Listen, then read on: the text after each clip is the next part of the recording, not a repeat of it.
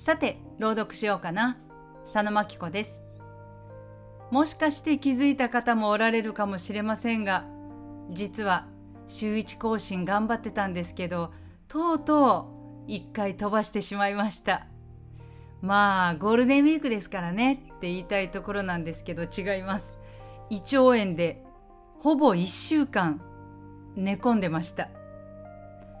この「さて朗読しようかな」は全然取りだめもできてないし毎週頑張ってなんとか収録で追いついていってるっていう感じなんで体調崩すとか想定外のことがあるとこういうことになってしまいます。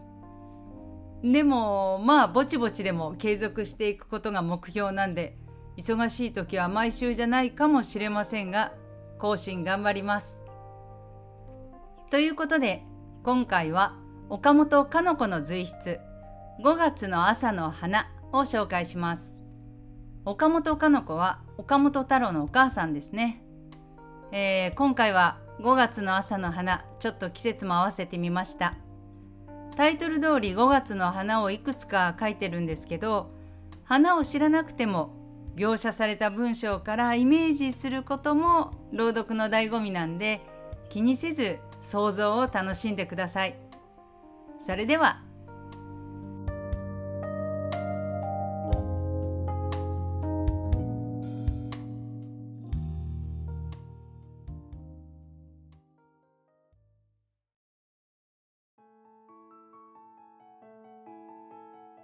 5月の朝の花。岡本かの子。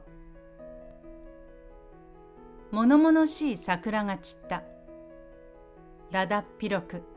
うんと手足を空に伸ばした春の桜がシャンラシャラシャラとどこかへ飛んでいってしまった。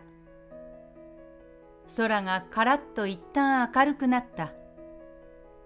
しんとした寂しさだ。だが少し我慢してじっとその空を仰いでいた。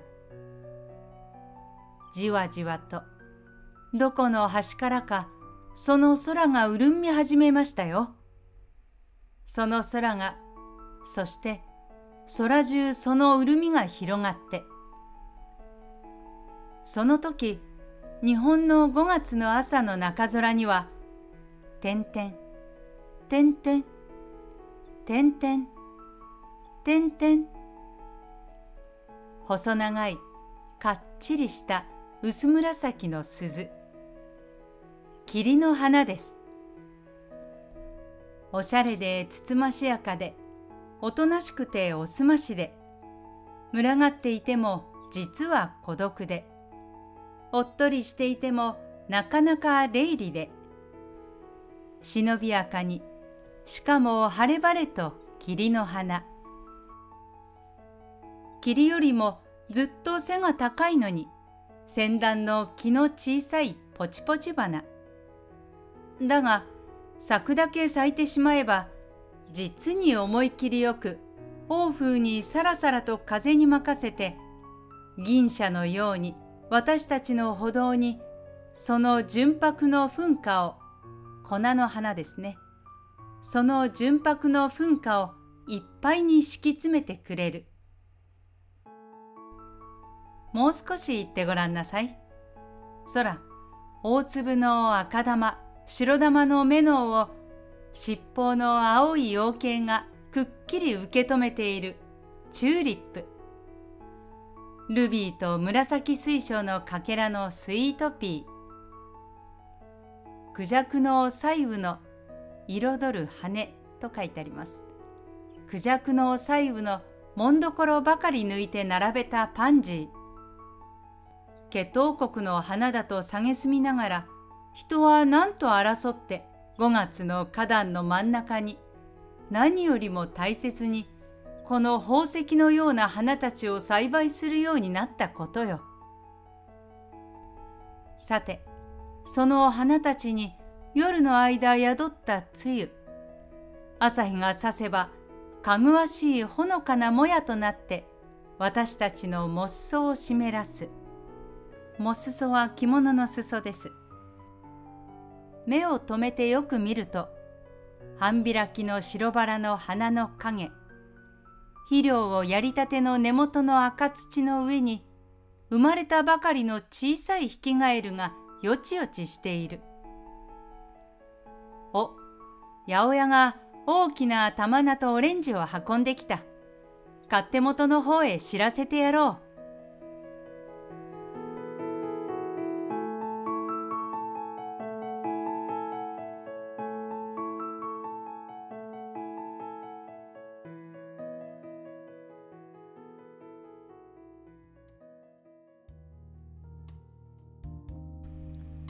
はい玉菜はキャベツですこの最後の終わり方がいいですよね今までずっと花とかこう小さいヒキガエルにこう目を向けて観察しているんですけど最後は「お八百屋が来た!」っていう感じでバサッて終わるところが面白いですこの作品は何年か前に一回読んだことがあったんで原稿は持ってたんですけど一応ちょっと青空文庫を確認しようと思って見たらあれ2つ同じ作品があるってなってあ元にする本が違うのか。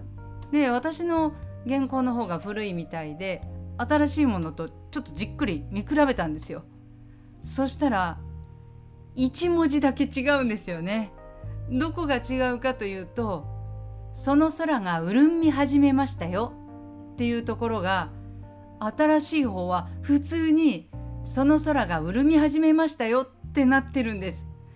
えーと思ってその空が潤み始めました。めちゃくちゃ面白い表現やなと思って潤みをなんかこうちょっとこうね力が入って潤み始めました。なんか可愛いやん。さすが桜がシャンラシャラシャラと飛んでいくっていう人だけあるわって思ってたのにもしかしてこれって出版っていうか編集の人が間違えて潤み始めたってで新しい方修正されて潤み始めたってなってるのかなっていう気持ちになりました。でも潤み始めたと思って何年も経ってたんでしかもいいと思ってたんです今回そのまま古い方の潤み始めたで朗読しました。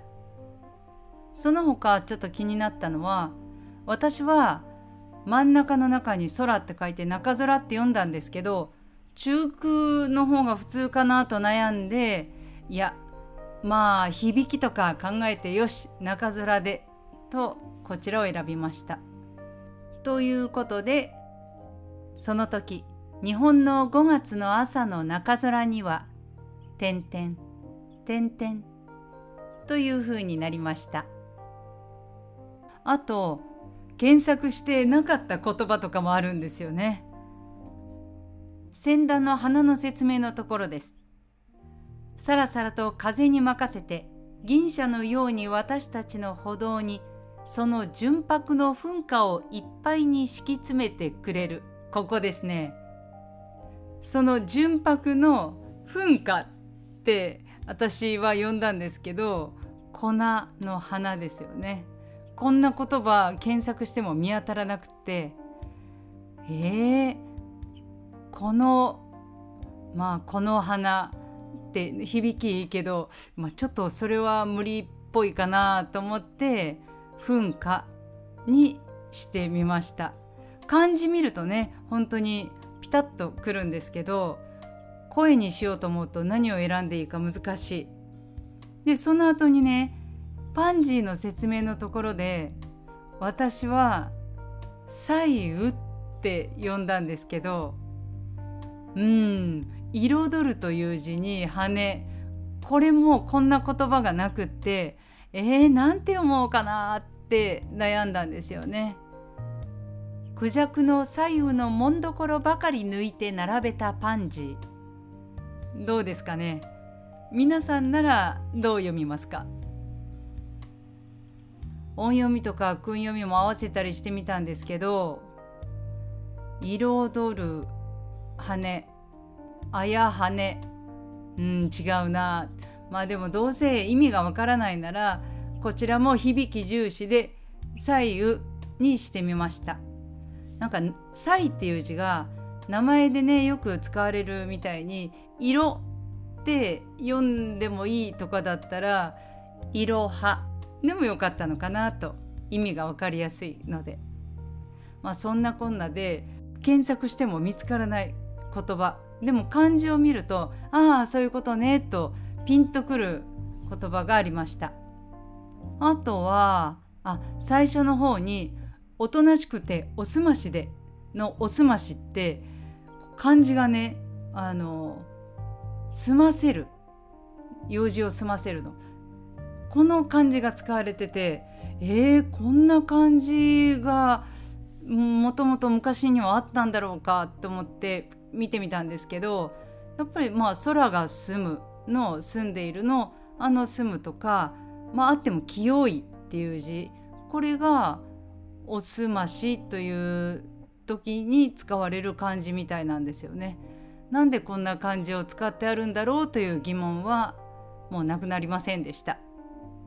あその文章でおとなしくておすましで群がっていても実は孤独でこの群がっていてもの群がるに、えー、側の送り仮名がついてないんですよね。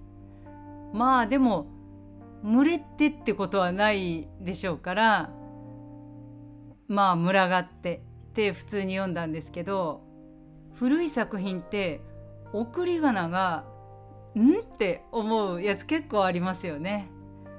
送り仮名の付け方は昭和48年に文化庁より告示されてそこから送り仮名のルールが広まっていったみたいです。だから古い作品なんかは送り仮名に疑問を感じることはあるけれどもそんなに気にせずに読んでいいということです。ちょっと雑学を入れたところで今日はこの辺で終わろうと思います。それではまた次回。さようなら。